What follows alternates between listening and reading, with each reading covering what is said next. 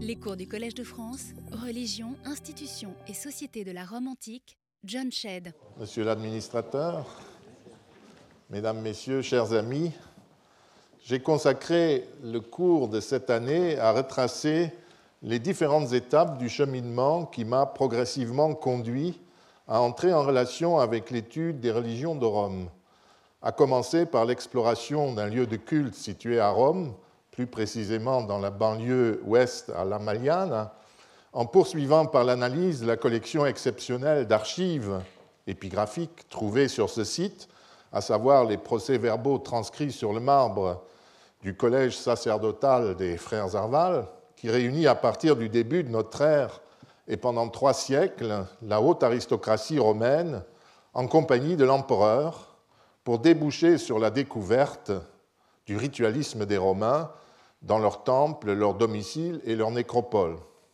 J'ai d'autre part repris certaines de mes recherches qui portent sur les théologies des anciens romains, que j'avais abordées ici même il y a deux ans et auxquelles j'ai ajouté un certain nombre de données concernant les provinces, en prenant l'exemple des provinces du nord-est de l'Empire.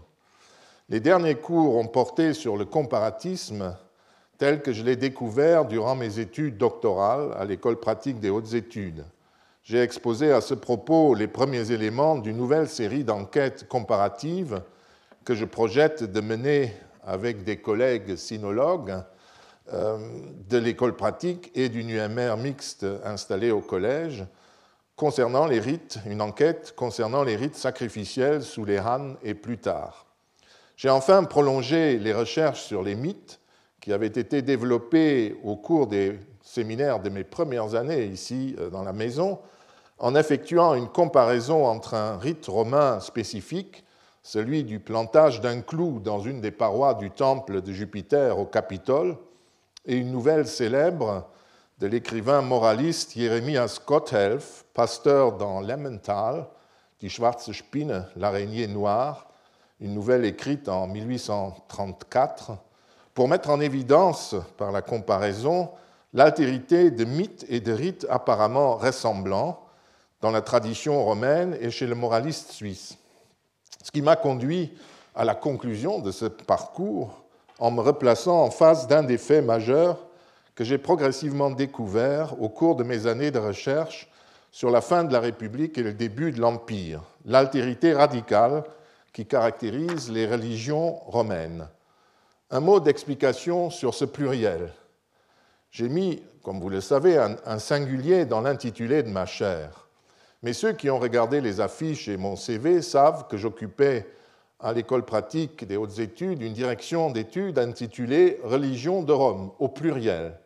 Un pluriel qui renvoie d'une certaine manière à l'intitulé même qui est celui de toute la section des sciences religieuses de l'EPHE, comme on dit, un pluriel qui s'oppose à celui de Religionswissenschaft, religion au singulier.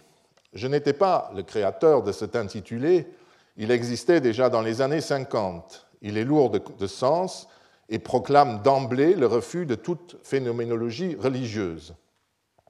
Et cela m'a poursuivi. Au moment d'inventer un intitulé, je n'ai toutefois pas souhaité répéter celui que porte toujours l'ancienne direction d'études à l'école pratique, mais le sens implicite qui s'attache à cet intitulé au pluriel n'a bien entendu rien perdu pour moi de son importance.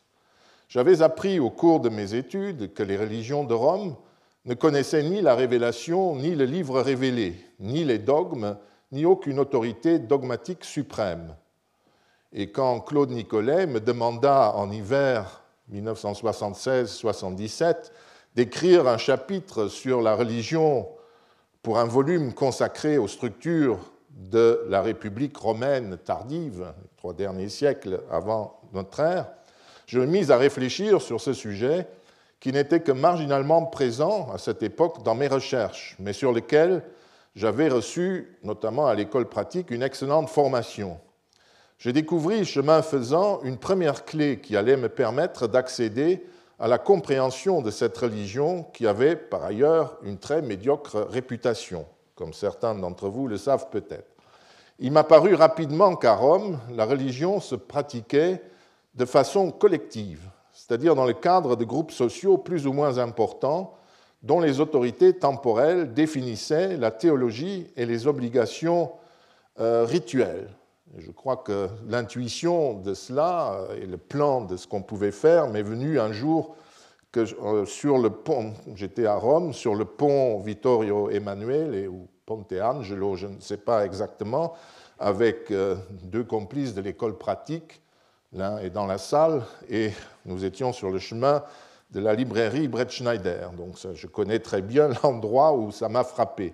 Cette approche, qui n'était pas extrêmement originale, s'inscrivait toutefois dans le cadre d'une démarche plus générale qui était déjà largement pratiquée dans l'étude de la religion grecque, en France comme en Grande-Bretagne ou aux États-Unis.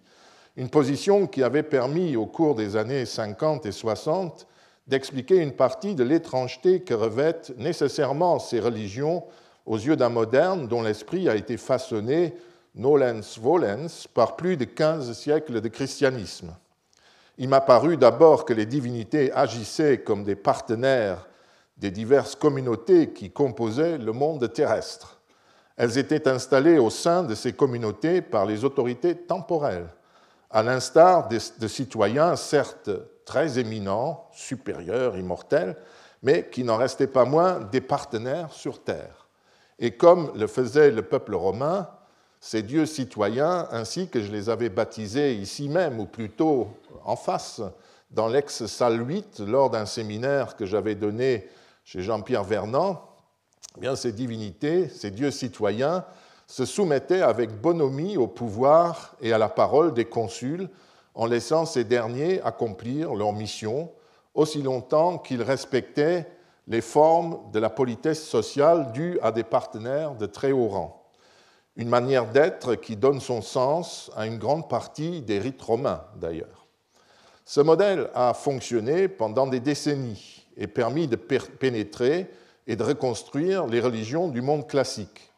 Comme je l'ai dit, j'avais repris le flambeau déjà porté par mes maîtres en religion antique, Robert Schilling pour le vocabulaire et les sources, Georges Dumézil, qui n'était pas qu'un obsédé des Indo-Européens, mais un excellent connaisseur de la religion romaine, et Jean-Pierre Vernant, tous deux, les deux derniers, influencés par ce qui deviendra euh, progressivement l'anthropologie sociale. Je continuais en tout cas sur cette voie et découvris progressivement une voie d'accès vers la deuxième caractéristique fondamentale des religions des Romains, à savoir le ritualisme il m'a paru de plus en plus que dans une religion dépourvue de révélation, c'était dans le culte même, célébré selon la coutume léguée par les ancêtres, que résidait la, la piété. Dès lors, les rites romains gagnaient en lisibilité. Certains textes antiques qui les commentaient prenaient tout leur sens. Autrement dit, par ce biais et en prenant les anciens au sérieux, en tout cas les Romains au sérieux, il devenait possible de comprendre ces pratiques rituelles, voire même de reconstruire les énoncés implicites qu'elles contenaient, et ce faisant, de rendre toujours plus visible l'altérité de la religion romaine. Celle-ci prenait place parmi les religions dans lesquelles la pratique rituelle constitue l'essentiel de l'obligation religieuse terrestre, des peuples d'Afrique ou d'Amazonie, à l'Inde védique et hindoue, à la Chine, au Japon, ou au judaïsme tel que Maïmonide le définit. Il est inutile de dire que pour cette euh, découverte aussi, les cours et les séminaires de Charles Malamoud sur les textes de l'Inde védique m'ont immensément euh, aidé. Toutefois, depuis une dizaine ou une quinzaine d'années, ce modèle de compréhension des religions grecques et romaines se trouve mis en cause en Allemagne et en Grande-Bretagne surtout. A priori, pareille critique pouvait sembler salutaire, car après plus d'un demi-siècle de bons et loyaux services, on peut admettre, qu'une théorie générale de ce type mérite une révision approfondie et nécessite de ci, de là quelques corrections. On, pouvait, par exemple, orienter, comme certains d'entre nous l'avaient déjà fait, un peu plus d'attention vers les rites, qui, euh, dans la génération précédente, n'était manifestement pas l'essentiel. En fait, il ne s'agit pas de correction ou de complément dans ces nouvelles euh, approches, mais bien d'une mise en cause globale, radicale, de toute l'histoire religieuse telle qu'elle a été élaborée depuis, euh, mettons, les années 30 euh, du, XXe siècle, parfois même depuis le début du XXe siècle. Une histoire religieuse qui était toujours auparavant menée en dialogue étroit avec les sources, comme euh, par exemple sous la plume de certains des meilleurs philologues de leur temps, tels Georg Vissova de l'université de Breslau entre la fin du XIXe et les années 20 du XXe siècle. On reparlera de lui. On pouvait hausser les épaules et continuer le travail, comme on le fait général devant ce cas de, machine. L'attaque me parut toutefois trop globale et euh, également trop soucieuse d'influencer aussi bien les jeunes doctorants que les institutions chargées de financer la recherche. Et ce qui m'a poussé à réagir. Il y a huit ans, certains d'entre vous euh, se le rappellent, j'ai consacré un cours à ces questions qui fut publié dans la collection de mon collègue Pierre Rosanvallon, que je remercie euh, pour cet accueil, et qui vient de paraître en anglais à l'Université de Pennsylvanie. J'y réponds à la plupart des points de vue exprimés en attirant l'attention sur les contresens textuels et historiques qui émaillent très souvent l'interprétation qui est donnée des institutions publiques euh, romaines ou des textes classiques. Que voulez-vous, un cuistre reste un cuistre. Et surtout, l'entreprise me paraissait véhiculer un aspect très rhétorique qui, pas assez cuistre justement, qui se référait à y regarder de près à des doctrines liées à la réforme et diffusées dans l'histoire ancienne au XIXe siècle, en Allemagne du Nord surtout. Elles se fondent sur l'opinion que pouvait avoir de la religion romaine des philosophes du début du XIXe siècle, dont on retrouve les idées dans la plupart des manuels et livres d'histoire romaine, et même grecque aussi, jusque dans les années 70 du XXe siècle. Cette opinion voulait que la religion n'ait connu qu'une longue décadence, interminable, depuis Romulus pour certains. Elle était en fait, euh, bon, laissons Romulus, mais pratiquement déjà morte au IIIe siècle avant Jésus-Christ ou un peu plus tard, on ne sait pas trop. Et ce qui en restait se résumait à un ritualisme absurde et creux. Un argument bien connu. Les contradicteurs reprennent un lieu commun de la philosophie et de l'histoire des religions antiques euh, du XIXe siècle et s'en servent pour attaquer le caractère très évidemment, très évidemment collectif de la piété antique, tel que je l'ai décrite il y a un instant, sans identifier clairement le lieu commun auquel il s'accroche et euh, qui n'est rien d'autre que le refus en fait du ritualisme en tant que tel. Ce qui conduit à penser que ces critiques véhiculent une position idéologique bien plus large quand ils rejettent en bloc les multiples enquêtes empiriques sur lesquelles est fondé le modèle collectif et ritualiste des religions antiques. Lisons quelques-uns des témoignages de ces théories qui ont fleuri au XIXe au XXe siècle. Commençons par Hegel, parce que tout cela est lié aux grandes histoires de l'humanité, l'histoire générale de l'humanité. Hegel disait dans ses leçons sur la philosophie de l'histoire, je cite après la traduction de, euh, l'édition de 63, L'esprit grec ne s'est pas arrêté à une peur intérieure, cette sorte d'angoisse qui marquait la phase précédente, euh, asiatique, passionnée, inquiète, etc mais a transformé le rapport à la nature en un rapport à la liberté et la joie. Les Romains, c'est la phase successive, en sont restés à une intériorité muette et obtuse. Et, à l'extérieur fut un, et l'extérieur, ainsi, l'extérieur fut un objet, une autre chose, un mystère. Chez les Romains, le frisson religieux ne se développe pas, il reste enfermé dans sa propre certitude subjective. Autant pour les Romains. En 1837, Léopold Kraner écrivit dans le programme de l'école principale de latin de Halle, comme ça se faisait à l'époque, dans une, un mémoire appelé Ligne fondamentale de l'histoire de la décadence de la religion d'État romaine jusqu'à l'époque d'Auguste, tout un programme, que la disparition de la foi politique dans le soutien des dieux à l'État romain devait susciter, je cite, une nouvelle lutte des individus un désir ardent du vrai et du divin dont la satisfaction n'était plus assurée par le Capitole et ses hôtels. Passons sur les grands, Mommsen, Renan et Cumont, qui reproduisent les mêmes idées, les mêmes enchaînements historiques, pour citer plus près de nous deux auteurs. D'abord André Pigagnol, dont l'histoire de Rome de 1939, toujours réimprimée, a dû être familière à beaucoup d'entre vous, où nous lisons ceci. Dès la fin de la République, le polythéisme avait perdu son crédit auprès des classes cultivées, qui, euh, d'après lui, ne pratiquaient plus que la philosophie et dont la philosophie était la religion. La dévotion s'attache surtout aux dieux tels que Dionysos, qui ont vécu parmi les hommes, qui sont morts et qui ont ressuscité, comme si le fait de s'être mêlé à l'histoire romaine conférait à leur légende une sorte d'authenticité. On se tourne vers les religions d'Orient. Ça, c'est du Hegel pur jus, n'est-ce pas? C'est depuis le début du XIXe siècle qu'on euh, y voit le développement d'une nouvelle religiosité. donc on se tourne vers les religions d'Orient, de qui la vie est souvent une passion. De cette, euh, au sens euh, si vous voulez, de cette religiosité sincère et profonde, de curieux monuments nous apportent le témoignage, car il arrive à la pioche des archéologues d'atteindre cette lave brûlante. Pour croire à l'immortalité, que faudrait-il, écrit Sénèque, qu'un homme ressuscita? Je n'ai pas besoin de souligner l'arrière-plan. Je terminerai avec un ouvrage qui a également exercé une très grande influence, bien au-delà du cercle des, spécialistes. C'est La vie quotidienne à Rome de Jérôme Carpopino, de 39 également, que je cite dans l'édition de 63. Je cite Cependant, la foi n'avait pas disparu de Rome. Elle n'avait même point diminué, loin de là.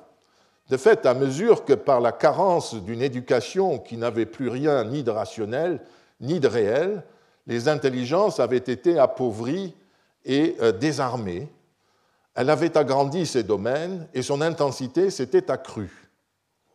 Ça aussi, c'est du Hegel. Les Romains, euh, le, feu couvre sous la cendre. La piété est profonde, mais elle est vide. Donc, ils attendent, ils attendent. Seulement, la foi romaine avait changé euh, de direction et d'objet. Elle s'était détournée du polythéisme officiel et réfugiée dans les chapelles que formaient maintenant les sectes philosophiques et dans les confréries où se célébraient les mystères des dieux orientaux. Là, enfin, les fidèles recevaient une réponse à leur curiosité et faisaient trêve à leurs inquiétudes.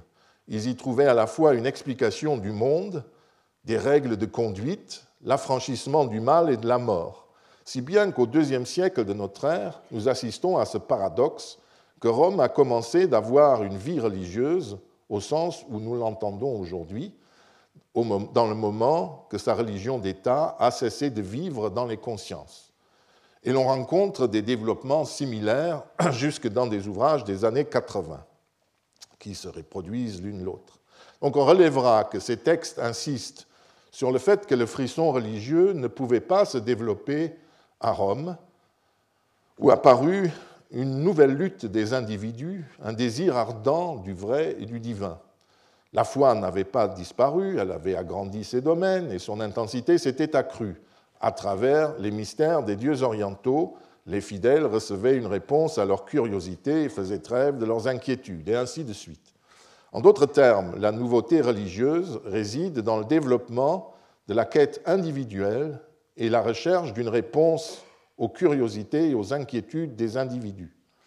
La religion ancestrale des Romains est purement et simplement évacuée. Or, c'est cette tendance qu'aucune donnée historique ne vient par ailleurs conforter, comme nous le verrons, qui renaît de ses cendres depuis une dizaine d'années et connaît un succès réel chez ceux qui sont à l'affût du dernier concept, surtout quand il y a des crédits à la clé. On a vu réapparaître des théories selon lesquelles la religion ancestrale, c'est-à-dire celle des communautés antiques, les cités-États, les familles, les associations de tout genre, est morte très tôt. La naissance de l'Empire romain à la fin du 1er siècle avant Jésus-Christ ou bien cette mort se produit à l'époque hellénistique, trois siècles plus tôt. Comme je l'ai dit, on ne sait pas trop, on se perd un peu dans les annonces de la mort de la religion euh, traditionnelle. Donc, la naissance de l'Empire à la fin du 1er siècle avant Jésus-Christ avait en tout cas encouragé, aurait encouragé les individus à poursuivre leur quête d'infini et de Dieu. On se contentait généralement d'invoquer la mort des cités et de leurs religions pour proclamer que les religions d'État avaient disparu en même temps que ces régimes politiques. Ce qui est faux également. Les cités ne disparaissent qu'au IVe, 5e siècle. Et encore. Mais on citait dans le même temps certains cultes, comme celui d'Asclépios Esculape, un dieu médecin, fils d'Apollon, qui avait vécu parmi les hommes, censé illustrer le besoin qu'éprouvaient les individus à trouver refuge auprès de Dieu qui était en mesure de les aider en dehors, lit-on, du système des cultes d'État, de ce qu'on a appelé d'un terme qui se veut réducteur et un peu méprisant, la police religion. J'y reviendrai. Mon collègue et ami Jörg Krupke d'Erfurt a dirigé notamment un projet sur la question de l'individualisation, dont témoigne un volume collectif paru en 2013 sous le titre L'individualisation dans les religions de euh, l'ancienne Méditerranée, en anglais. Dans l'introduction du volume, euh, Jörg Krupke nie l'existence de toute implication de la religion du monde antique, notamment celle de Rome, avec une structure collective comme la cité, la cité-État. L'Empire, en effet, aurait offert le cadre susceptible de favoriser cette détraditionnalisation religieuse en raison de la libre circulation des habitants de la Méditerranée romaine, rendue possible, c'est tout à fait vrai, pendant quatre siècles, à partir du premier siècle après Jésus-Christ, ce qu'on appelle la paix romaine. Il en conclut que c'est l'individu en tant qu'agent religieux qu'il faut étudier pour expliquer l'avènement d'un changement que les historiens de l'Antiquité, et notamment ceux qui s'occupent des religions grecques et romaines, refusent de prendre en compte. Au lieu de s'élever au niveau des Global Religious Studies, les historiens en question auraient écarté l'existence de cultes privés, de la magie et de tout ce qui ne rentre pas dans le cadre de la police religion. Je reviendrai plus loin à ces arguments dont j'ai déjà contredit un grand nombre dans mon livre de 2012. Et d'ailleurs, ceux qui suivent mes cours depuis 40 ans savent que je les fatigue régulièrement euh, par des développements sur les cultes privés et même sur la magie. L'an dernier, j'ai même fait cours toute l'année sur ces questions. Enfin, j'ai cherché dans le volume collectif publié par le programme que dirige Jörg Krupke les articles susceptibles d'illustrer cette position à première vue empirique, peu empirique, mais euh, à part quelques répétitions du dogme, je n'ai trouvé que des études qui toutes contredisent la position en question. Nous parlions par exemple d'Asclépios Esculape. Un article de Corinne Bonnet s'intéresse à cette divinité telle qu'elle est attestée après la conquête macédonienne de l'Asie mineure, euh, plus précisément celle de la Phénicie, au IIIe siècle avant Jésus-Christ. Après avoir constaté qu'il n'est pas possible de distinguer sur place les actes religieux collectifs des actes religieux privés, ce qui est déjà gênant, elle décrit le culte du dieu Eshmun Asclepios non pas comme un culte personnel, mais comme une stratégie cultuelle suivie par, par ses adorateurs et qui témoigne d'un compromis entre la tradition phénicienne et le nouveau monde hellénistique amené par euh, les Macédoniens. Eshmun était lié aux enfants, à leur développement et à leur intégration dans la collectivité. À l'époque hellénistique, Asclépios Eshmun prend en charge les mêmes aspects et on ne trouve aucune trace de rite plus individuel concernant le corps, le soin de la personne, voire la recherche de la destinée individuelle. Loin de témoigner d'une individualisation ou d'une aspiration à une religion personnelle au sens où nous l'entendons, ce culte fournit plutôt un exemple du développement de la nouvelle koiné religieuse, de cette religion dans un monde plus ouvert, où il y a des influences réciproques, mais qui ne changent finalement pas grand-chose sur place. Un autre papier dû à Gregory Wolfe, naguère défenseur de l'individualisation religieuse, constate que les rites individuels, qui sont effectivement à même de transformer la vie de la personne qui les pratique, épousent en fait toujours le modèle social dans lequel ils se développent les choix individuels qui sont faits d'attitudes religieuses spécifiques et qui contraste avec l'engagement moindre que requièrent les rites ancestraux, ne correspond pas, conclut-il, à ce que nous mettons aujourd'hui sous les termes de religiosité personnalisée. Il s'agit encore moins, écrit-il, d'un engagement ambitionnant d'élaborer une réflexion cosmologique et éthique du type de celles qui ont été à la fois valorisées et condamnées depuis la Réforme. Il se réfère ici euh, au livre de Carlo Ginzburg sur le fromage et les vers. Dont acte, entièrement d'accord. Plus importante encore me paraît l'étude de Fritz Graf, qu'on peut difficilement accuser d'avoir négligé les pratiques religieuses individuelles, puisqu'il a relancé il y a 30 ans, à travers un livre publié aux Belles Lettres, dans sa première version, l'étude de la magie antique, un livre issu de deux mois de séminaire fait auprès de ma direction d'études à l'école pratique des hautes études. Je ne m'intéressais pas à la magie culte privée. Graff s'est fixé comme exemple, comme objectif d'étudier dans cet article l'opposition euh, culte public, culte individuel, telle qu'elle apparaît dans les documents épigraphiques posés d'ailleurs par souvent des, gens d'origine étrangère, à Athènes et dans, dans la région qu'il étudie. Il utilise pour cela un certain nombre de descriptions de fondations ou d'initiatives privées visant à installer ou à rénover des lieux de culte, en Italie, un exemple, en Italie et surtout en pays grec, tout en notant fort justement que la pensée religieuse est dans ce type de religion indépendante de la pratique euh, rituelle, ce qu'on oublie encore et toujours, il n'y a pas de révélation, il n'y a, pas, a que les rites. Il démontre que la pratique religieuse impose des, des limites très fortes à l'individualisation, car les individus dans le monde gréco-romain agissent certes sur une initiative privée, mais toujours par rapport au groupe et avec le souci de s'y intégrer. L'épigraphie, les inscriptions étant un médium très important pour ce qui est de la communication entre les individus et le groupe, la relation à la collectivité et donc à la tradition ancestrale s'y fait sentir d'une manière beaucoup plus forte qu'elle ne peut le faire dans les débats, par exemple ceux, qui se déroulent à l'ombre d'une bibliothèque entre membres de l'élite sur des questions qui touchent les dieux ou le culte ancestral. Ces discussions philosophiques auxquelles Platon ou Aristote, ses successeurs, et puis Cicéron et d'autres nous ont habitués. Je ne veux pas continuer à dérouler les contestations du modèle théorique proposé par Jörg qui émaille le volume qu'il a publié. Il me paraît plus intéressant de chercher l'origine de cette théorie.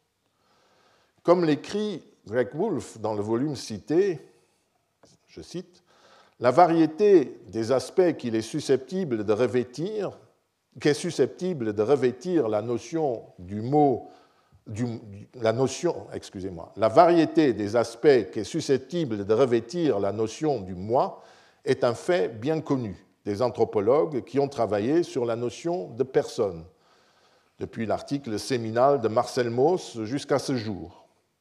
Or, dans le volume sur l'individualisation religieuse, les notions d'individu et de personne sont purement et simplement assimilées à celles qui sont les nôtres aujourd'hui, comme le souligne euh, Greg Wolf. Il y a pourtant une euh, différence majeure. Un colloque bien connu qui s'est tenu à Royaumont en 1985 était consacré à l'individu sous toutes ses facettes.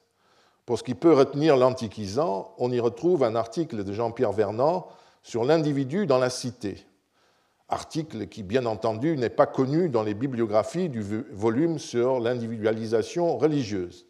Gallicum non legitur, comme disait Claude Nicolet. Je renvoie ceux que le sujet intéresse à l'article en question, qu'on trouve même sur Kindle, sur le net, tout ce que vous voulez, dans les ouvrages euh, collectifs, de, les articles collectifs de, de Vernon. L'une des observations faites par Vernon était que sur le plan religieux, la société grecque n'était pas hiérarchique mais égalitaire, paritaire. Il n'existe pas de caste sacerdotale, mais des rôles sacerdotaux qui sont exercés par des magistrats de la cité ou par les citoyens, dans le cadre de la cité ou chez eux. Cette intégration dans la communauté civique se produit dans un cadre social où l'individu apparaît non pas comme un renonçant, Vernon se réfère ici à un article de Louis Dumont sur l'Inde et ses renonçants, mais il apparaît comme un sujet de droit, agent politique, personne privée au sein de sa famille ou parmi ses amis.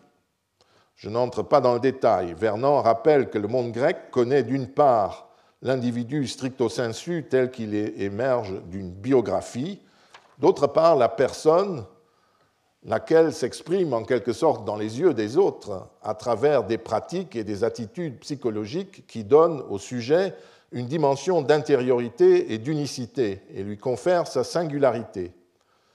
Et il existe dans la société antique deux sphères, le communautaire au sein duquel les pratiques sont toutes, toutes partagées, et le privé, où les pratiques ne nécessitent pas d'être partagées et ne concernent que les individus.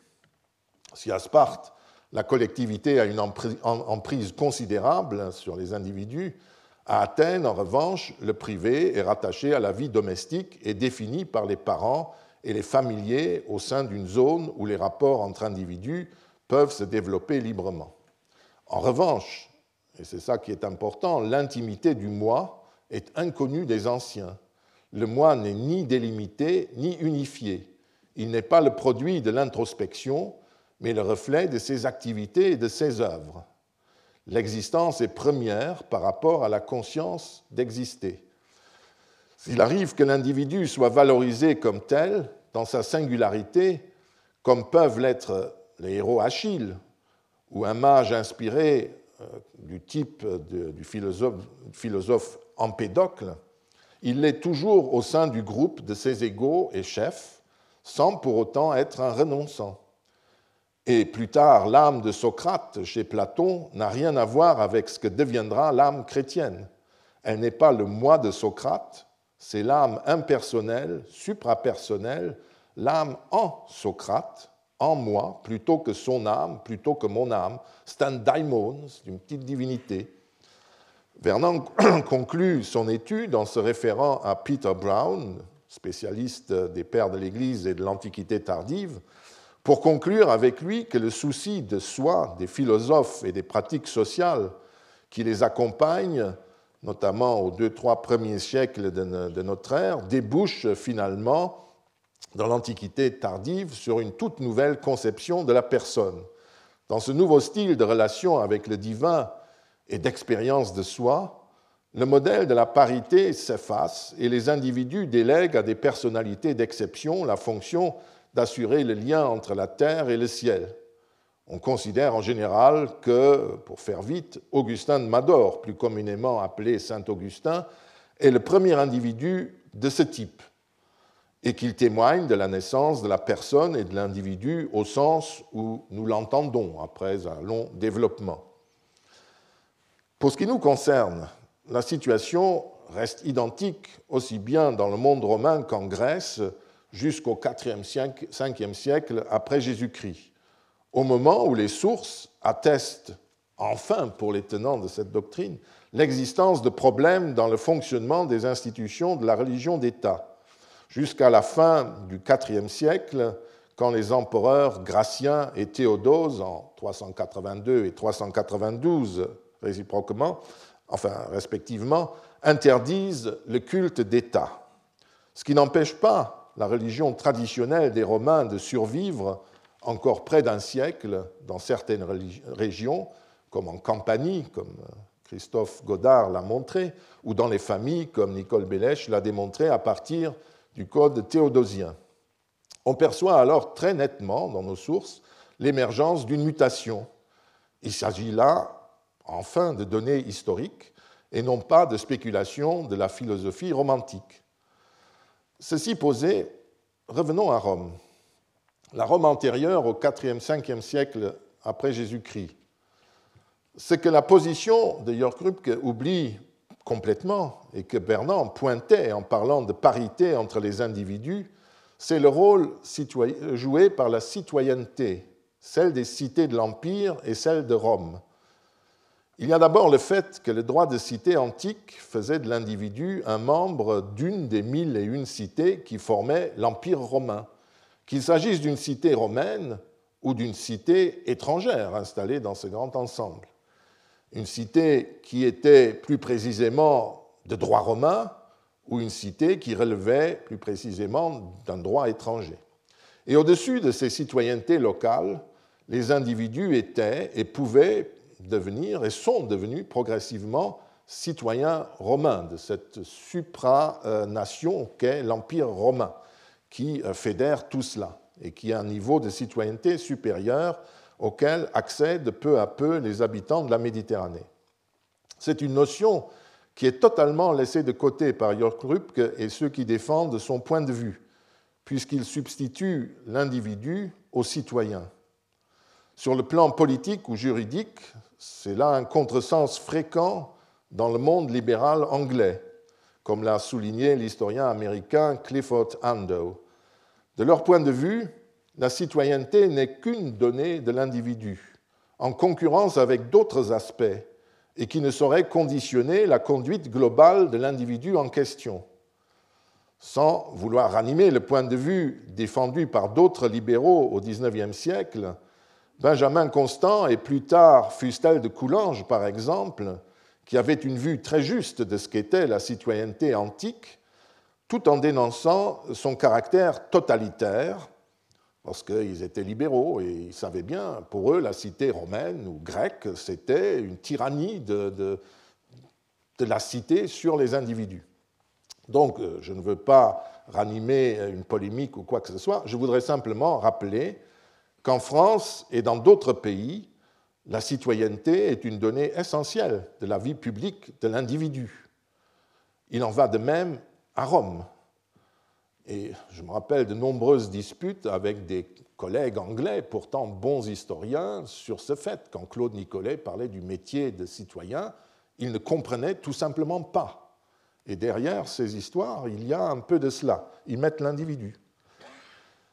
La citoyenneté à Rome confère à l'individu des droits et des devoirs que rien ne peut contrebalancer, si ce n'est les obligations d'une autre collectivité, notamment la collectivité domestique, au jour où l'individu est censé accomplir des tâches collectives. Les obligations communautaires publiques le cèdent alors à celles de la communauté privée, la communauté privée et non à celle de l'individu.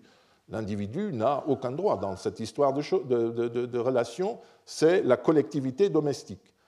Si vous êtes consul et que vous avez à célébrer une grande liturgie d'État, puisque les magistrats sont les grands prêtres de Rome, euh, eh bien, euh, vous pouvez, le calendrier peut faire que cette fête coïncide avec une fête domestique de votre famille, ou en tant que père de famille, vous êtes de nouveau le premier prêtre, et on ne peut vous remplacer. Et à ce moment-là, vous avez le droit de vous excuser, et c'est dans les lois, c'est dans les textes juridiques, c'est tout à fait normal, parce que euh, l'individu est enraciné dans la collectivité familiale, euh, en quelque sorte, avant d'être enraciné dans la cité. On peut l'expliquer de diverses manières. Il était d'ailleurs très rare, dans l'Antiquité pré-chrétienne, que des individus abandonnent leurs devoirs civiques pour y substituer des aspirations personnelles. Bien sûr, tout est de ce monde, mais c'est extrêmement rare. D'autant plus que le fait de jouir de la citoyenneté romaine constituait pour tous, membres de l'élite ou non, un indéniable avantage. Ce n'est pas du tout quelque chose que les gens évitaient, ils recherchaient, puisqu'ils étaient ainsi protégés contre les menées de ceux qui, dans leur propre petite cité où ils habitaient, étaient déjà citoyens romains, ou bien contre les menées de citoyens romains présents dans leur région, ou alors simplement pour être protégés contre le pouvoir romain beaucoup mieux que ne le serait un étranger. Et la recherche de cette qualité de citoyen romain alla en s'augmentant jusqu'en augmentant jusqu'en 212 après Jésus-Christ, lorsque par un fameux édit de l'empereur Caracalla, euh, tous les hommes libres de l'Empire, c'est-à-dire du monde méditerranéen, de l'Écosse au Sahara, de, de Gibraltar à euh, la mer Noire et l'Euphrate, reçurent finalement le droit de cité romain. On en comptait en gros dans les 40 millions à peu près. Une autre invraisemblance dans ce contexte, donc tout le monde était, avant d'être un individu, un citoyen romain, surtout au IIIe siècle et au-delà. Une autre invraisemblance dans ce contexte réside dans le postulat implicite qui est que dans la vie privée, l'individu faisait ce qu'il voulait. Or, tout ce que nous savons des structures familiales romaines démontre que si l'on n'était pas père de famille, on n'était pas libre d'agir à son aise, ni civilement, ni économiquement, ni religieusement. C'était un, régime très paternaliste et tout passait par l'autorisation paternelle. La position du pater familias dans les familles romaines, telle qu'elle était véhiculée et inscrite par le droit romain et inscrite dans les coutumes romaines, était plus forte que dans la plupart des civilisations méditerranéennes. Ça peut faire rêver certains. Avant que la société romaine tardive ne change dans son ensemble, pour céder justement une partie des pouvoirs à d'autres, les prêtres par exemple, aucun père de famille n'aurait accepté de céder ses prérogatives en quelque domaine que ce soit. Il y eut certes des jalons, euh, mais qui ne sont pas ce que l'on croit. En ouvrant à toute citoyenneté la possibilité de porter plainte contre un adultère, si le conseil de famille n'avait pas jugé cette affaire qui relevait de lui dans les deux mois, les lois matrimoniales votées sous Auguste empiétaient pour la première fois sur le pouvoir judiciaire interne du pater familias. Et cette loi euh, n'est pas, passée euh, haut la main. Il a fallu qu'Auguste, malgré sa toute-puissance, s'y reprenne à deux fois, en laissant passer le temps, en expliquant, etc. Et elle ne concerne pas du tout ce qu'on pense. Aucun empiètement de ce type n'a jamais été toléré dans le domaine de la religion domestique. Sur le plan plus proprement religieux, cette manière d'insister sur l'initiative privée en mettant en avant l'individualisation religieuse ne constitue d'ailleurs pas du tout une nouveauté. On revient un peu à ce que j'ai dit plus haut. Il suffit de lire les travaux cités pour découvrir qu'à l'arrière-plan se trouve en fait une approche théologique ancrée dans le luthéranisme c'est que certaines polémiques enterrées dans la préface de la meilleure histoire générale de la religion romaine disent clairement en 1902, Georg Vissova avait effectivement publié une histoire de la religion romaine qui marquait un grand progrès par rapport à ses prédécesseurs. Non seulement, pour rester au niveau minimal, il citait correctement les références aux textes et les textes eux-mêmes, mais surtout il les connaissait intimement, les cuistres encore. Ainsi comprit-il le caractère institutionnel du culte collectif de l'État romain, tout de suite, le caractère juridique, comme il aurait dit, et parvint-il à reconstruire les principales institutions religieuses des Romains. Même s'il demeurait soumis à l'opinion dominante à son époque, qui voulait que cette religion était en décadence, au plus tard à partir du 1er siècle après Jésus-Christ, Wissowa fut vertement critiqué par le grand philologue grec Ulrich von Wilamowitz-Möllendorf. Grand philologue, sans doute le plus grand philologue grec du XIXe siècle. Dans une lettre datée du 31 décembre 1901, Wilamowitz lui reproche de parler d'une religion vide et d'être totalement insensible à la religiosité. Je cite Vous avez traité de la religio des Romains et laisser de côté la religion, le sentiment subjectif, ce qui se justifie pleinement, étant donné la matière que vous traitez. Romain, c'est vide. Et il est vrai qu'on ne sait pas non plus grand-chose sur ce sujet, mais le curieux s'interroge, surtout s'il a l'habitude de soulever ces questions. En 1912, Vissova, silésien têtu, répliqua dans sa réédition de son manuel. Je cite En dépit d'une reconnaissance chaleureuse de mon travail, on a cru, on, M.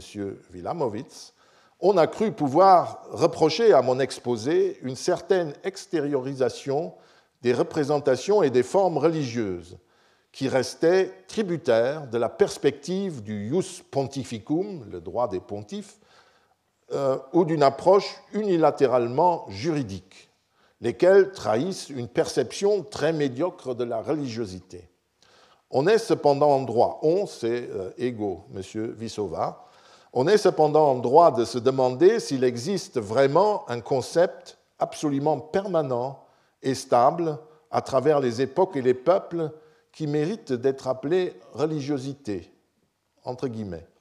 Et si ce que l'on considère comme une lacune qui entache l'ouvrage ne caractérise pas plutôt l'objet même de la recherche. Or, cette référence à la religiosité, la religiosité, le terme est allemand, que Vissot va place entre guillemets, n'est pas du tout anodine. Elle renvoie à une notion théologique bien connue à l'époque et qui a exercé, il est vrai, une grande influence sur les philosophes et les historiens au cours du XIXe siècle. Elle remonte très précisément au théologien philosophe Friedrich Schleiermacher et définit l'essence même de la réforme.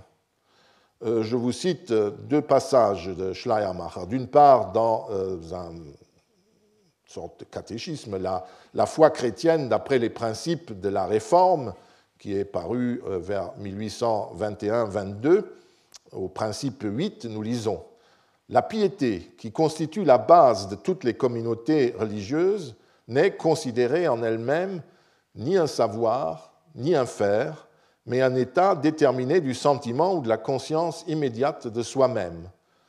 Ni un savoir, pas de dogme, pas d'interprétation par des prêtres ou une institution, pas d'église, ni un faire, pas de rite.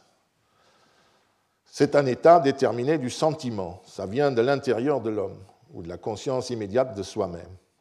Et déjà en 1818, il avait précisé dans une lettre, je cite, La religiosité est l'affaire du sentiment, ce que, à la différence de celle-ci, nous nommons religion, mais qui est toujours plus ou moins dogmatique, n'est que l'interprétation, la Dolmetschung, née de la réflexion, du sentiment par l'entendement.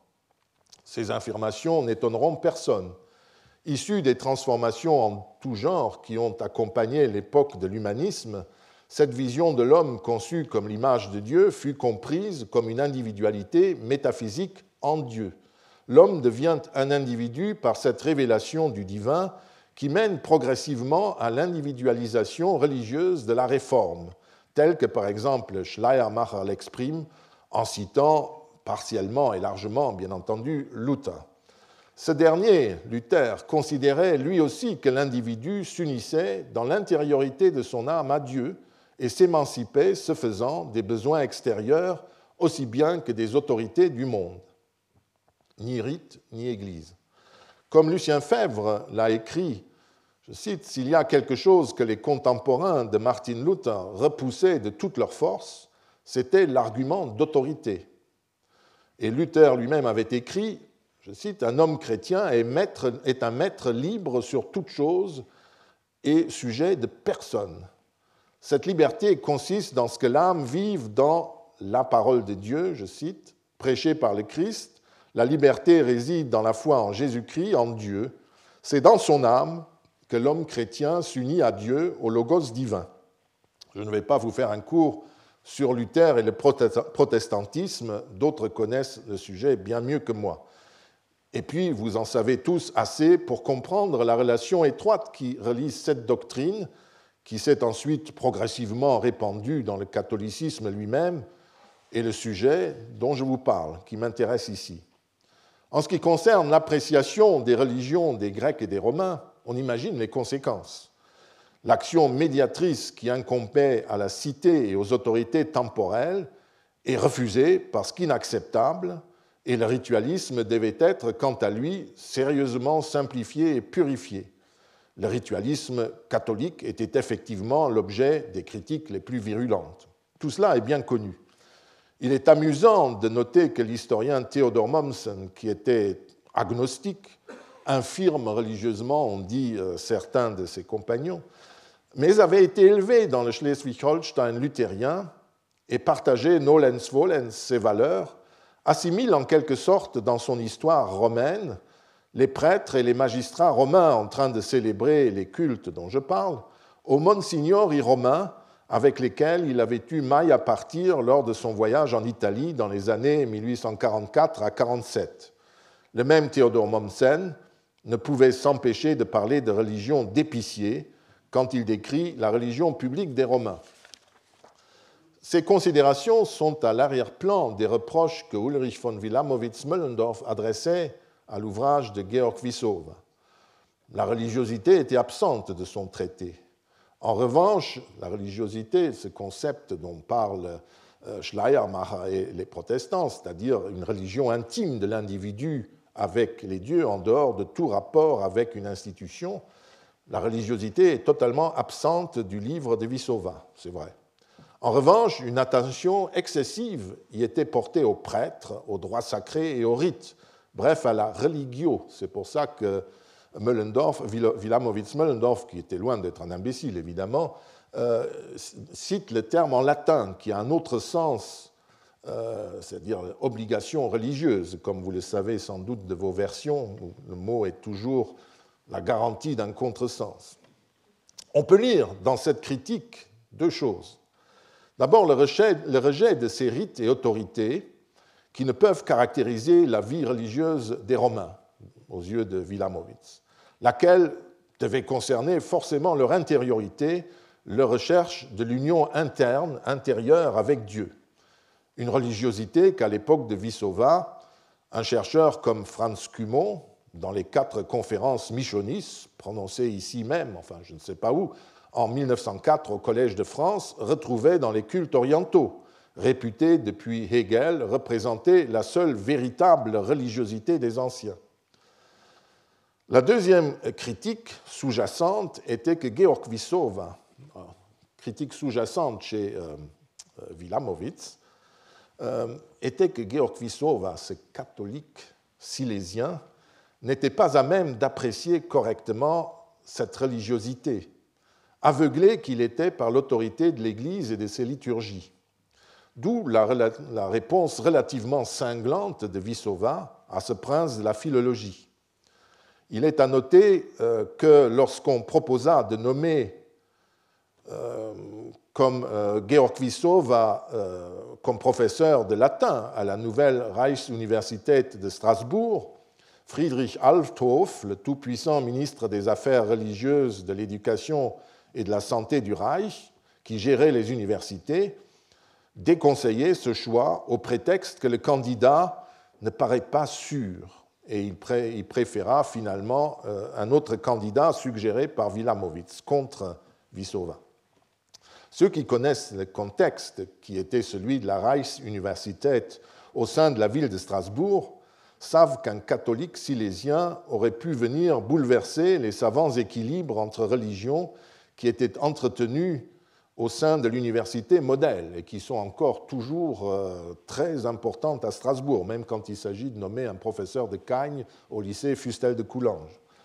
Euh, des, des, palabres très longues de ce point de vue. Pour vous donner un autre exemple euh, des effets que l'éducation et l'expérience personnelle peuvent avoir sur la recherche, je me contenterai de citer le cas des protocoles de la confrérie Arval qui m'ont accompagné tout au long de ma carrière de chercheur. Il fallait quand même que je les cite euh, aujourd'hui. Un tiers de ces documents extraordinaires, qui décrivent des rites célébrés par des sénateurs romains, étaient connus au XVIIIe siècle. Et la première édition de leur protocole euh, en fut donnée, euh, par, donc fut donnée en 1795 par Gaetano Marini. Un siècle plus tard, les fouilles conduites par Wilhelm Hansen au nom de ce qui était en train de devenir l'Institut archéologique allemand de Rome, mettait au jour les deux tiers restants des documents actuellement connus, à peu près 120 euh, documents. Or, en dépit du nombre réduit de documents dont il disposait, le commentaire de Marini est étonnamment juste et précis, alors que celui de Wilhelm Hansen, un siècle plus tard, est très décevant. Dans le meilleur des cas, il cite Marini, ou alors il se tait. Ce n'est pas une question de compétence. Marini était un antiquaire typique du XVIIIe siècle qui connaissait aussi bien les archives médiévales que les inscriptions et textes romains, mais il n'était pas un éminent spécialiste de la religion romaine sous l'Empire. Wilhelm Hansen était l'un des meilleurs épigraphistes et antiquisants de sa génération. La différence se situait sur un autre plan. Wilhelm Hansen était luthérien, Marini catholique, est tenu, de par ses fonctions de directeur des archives et de la bibliothèque Vaticane, à assister quotidiennement à des rites. Ce qui fait que l'un se sentait complètement désemparé devant ces rites ridicules d'épicier, tandis que l'autre n'était nullement incommodé par ces conduites et savait les observer et les interpréter sans d'ailleurs, ce qui est assez extraordinaire à l'époque, les assimiler non plus à des rites chrétiens, comme on l'a parfois fait. Et puis, à cette date et en ce lieu, Marini, Monsignor Marini, n'était pas soumis à l'influence protestante, qui, d'une certaine manière, commençait à se répandre également dans le catholicisme au cours du XIXe siècle. Je reviens à mon sujet. Je pense que je n'ai pas à conclure longuement. Vous aurez compris que l'insistance que mettent certains chercheurs à plaider l'individualisation religieuse et la mort du ritualisme romain reproduit consciemment ou non ce thème théologique, alors que d'autres chercheurs sont inexorablement conduits par les documents mêmes qu'ils étudient à mettre en cause la validité de ces théories. On peut concevoir que les religions de Rome aient pu être un sujet de mépris pour les pères de l'Église, qui n'y voyaient, comme le fait euh, Lactance, je cite, que des cérémonies qui concernent le bout des doigts, ritum ad solos digitos pertinentem, c'est une formule magnifique. L'altérité de cette religion essentiellement ritualiste, oui, gestuelle, continue d'irriter certains chercheurs d'aujourd'hui, comme elle l'a fait hier, notamment dans les pays qui n'ont pas connu l'anthropologie sociale. Il n'en demeure pas moins qu'elle est restée bien vivante tout au long des quatre premiers siècles de l'ère chrétienne et que ce type de religion continue d'ailleurs de prospérer dans de nombreux points du globe où il concerne une grande partie de l'humanité, qu'on rende donc à l'individu, aux citoyens romains en l'occurrence, mais aussi c'est plus grave, à des centaines et des centaines de millions, peut-être un, ou deux milliards d'autres humains, le droit de pratiquer leur rite comme ils le veulent. Je vous remercie.